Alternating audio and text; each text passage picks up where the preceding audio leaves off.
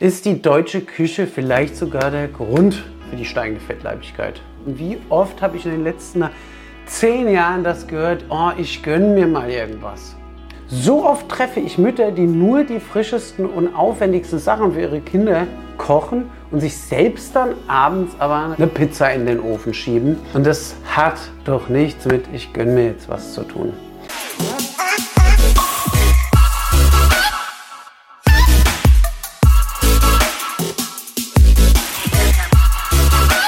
Körperverwandlung. Willkommen zurück auf unserem Kanal. Mein Name ist Andreas Kott und ich bin der Gründer und Inhaber der Firma Körperverwandlung. Dem Programm, mit dem du es schaffst, in wenigen Wochen in deinen Wohlfühlkörper zu kommen. Und das Ganze ohne zu hungern und ohne Jojo-Effekt. Der Spiegel hat uns Deutsche mal so richtig hops genommen. Ich war richtig schockiert, als ich diesen Artikel gelesen habe. Aber der Artikel ist meiner Meinung nach wirklich gut geschrieben und spricht ein mega wichtiges Thema an, nämlich warum wir Deutschen immer dicker werden und was wir dagegen tun können. Wer Lust hat, den Artikel selbst mal zu lesen, der, ähm, den verlinke ich auf jeden Fall mal bei uns in der Infobox. Schaut da gerne mal rein. Ansonsten fasse ich euch aber auch in diesem Video jetzt mal hier direkt alles zusammen, was da drin so erzählt wurde. Fettleibigkeit ist weltweit wirklich total verbreitet. In Deutschland sind es sogar über 60 Prozent der Männer und fast 47 Prozent der Frauen. Gebt euch das mal. Also es ist echt krass, wenn ich mir darüber Gedanken mache. Aber warum ist das eigentlich so? In dem Artikel wurde das Ganze mal genauer unter die Lupe genommen, weil über 50 Prozent bei den Männern und gerade 50 bei den Frauen aufgerundet, das ist schon eine wahnsinnige Sache. Und unsere Ernährung, die hat sich dramatisch verändert im Vergleich zu früher. Wir essen viel zu viel Fett und Zucker und wenig frische Zutaten. Aber es geht natürlich auch nicht nur ums Essen, sondern auch um genetische Faktoren. Denn der Lebensstil, der hat sich verändert und das spielt alles auch noch eine wichtige Rolle da rein. Die Folgen davon sind ein erhöhtes Risiko, was super viele Krankheiten angeht. Hierzu kann ich euch erzählen, dass wir in der Körperverwandlung nahezu jede Frau, die zu uns kommt, dass sie irgendwie ein körperliches Thema hat, ob das jetzt Bluthochdruck, Diabetes Typ 2, ne, Rückenprobleme, Knieprobleme, es macht sich natürlich an unserem Körper bemerkbar. Ihr kennt alle die typisch deutsche Küche, schwere Kost, viel Fett. Da stellt sich natürlich die Frage, ob wir uns einfach jahrzehntelang einfach falsch ernährt haben und uns auch das falsch angewöhnt haben. Für viele von uns ist Essen mehr als nur Nahrungsaufnahme. Essen kann Trost spenden oder kann auch eine Belohnung sein. Und wie oft habe ich in den letzten zehn Jahren das gehört, oh, ich gönne mir mal irgendwas. Genau diese emotionalen Essgewohnheiten können langfristig zu gesundheitlichen Problemen führen. Man gönnt sich nämlich meistens ungesundes Essen. Man gönnt sich dann nämlich was Ungesundes, aber um sich etwas Gutes zu tun, ähm, da gibt es normalerweise ganz andere Sachen. Aber irgendwie haben wir uns das angewöhnt, dass wir gesagt haben, ja, gönnen bedeutet, ich stopfe mir irgendeinen Scheiß rein. Und das ist halt, das hat nichts damit zu tun, dass das irgendwie was Gutes für uns ist. Ne? Und es schadet der Gesundheit. Da muss ich leider sagen, ich habe das gesehen. Jedes Mal, wenn ich mit Teilnehmerinnen, die sich so ein Verhalten angewöhnt habe, intensive Gespräche führe, merke ich, dass das einfach falsch auch beigebracht wurde. Dieses Problem versuchen wir übrigens auch bei der Körperverwandlung anzugehen, denn unsere Teilnehmerinnen haben den Bezug, also haben oft den Bezug zum Essen total verloren. Und wenn sie das erste Mal bei uns ankommen, dann müssen wir uns erstmal damit auseinandersetzen. Oft denken sie sogar, dass sie nur Salat essen können, wenn sie sich etwas Gutes tun wollen oder dass sie möglichst wenig essen müssen, um abzunehmen. Leider ist dieser Irrglaube total verbreitet, wie diese Sachen, die ich jetzt gerade gesagt habe. Den Zahn muss ich meinen Teilnehmerinnen dann erstmal ziehen und wenn sie dann hören, dass sie Kohlenhydrate essen sollen, wie Kartoffel, Haferflocken, Nudel, Reis, ähm, dass bei uns nicht gehungert wird, dann sind die immer total erstaunt. Wie?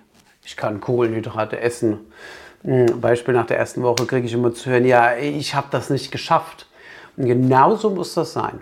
Aber das ist nochmal ein ganz anderes Thema. Bleiben wir jetzt nochmal bei unserem Spiegelartikel.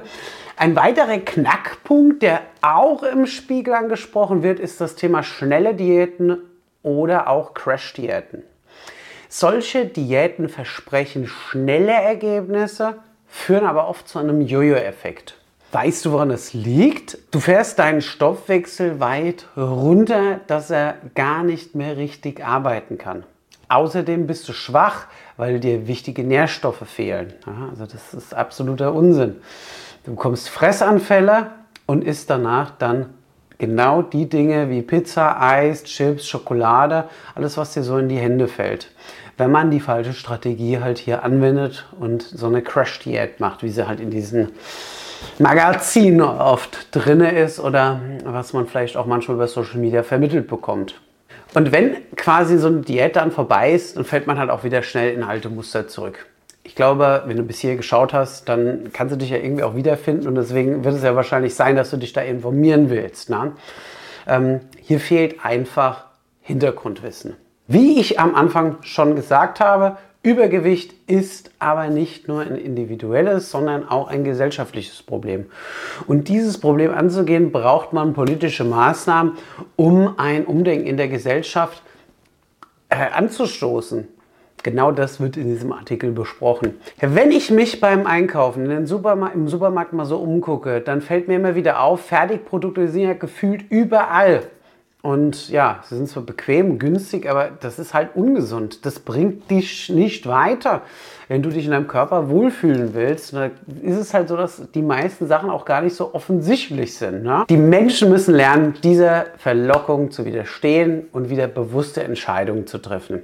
Ich habe auch mal eine Frage an die Mamis da draußen. Ist es nicht so, dass ihr für euer Kind immer das Beste wollt? So oft treffe ich Mütter, die nur die frischesten und aufwendigsten Sachen für ihre Kinder kochen und sich selbst dann abends aber eine Pizza in den Ofen schieben. Und das hat doch nichts mit, ich gönne mir jetzt was zu tun. Das ist für mich nur eine Form von Selbsthass. Ich weiß, das klingt jetzt hart, denn wenn ich mich liebe, beziehungsweise meinen Wert kenne, ne, weiß, dass das meins ist und ich mich darum kümmern muss, dann schiebe ich mir so ein Fraß nicht rein. Vor allem mache ich das meinem Kind auch nicht vor.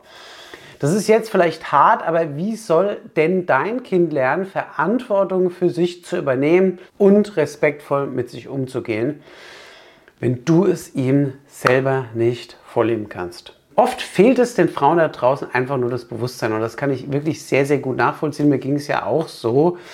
Und wie wir jetzt gesehen haben, ist es ja auch ein gesellschaftliches Thema, und unsere Gewohnheiten, die einfach durch dieses jahrelange Wiederholen sich einfach eingespielt haben.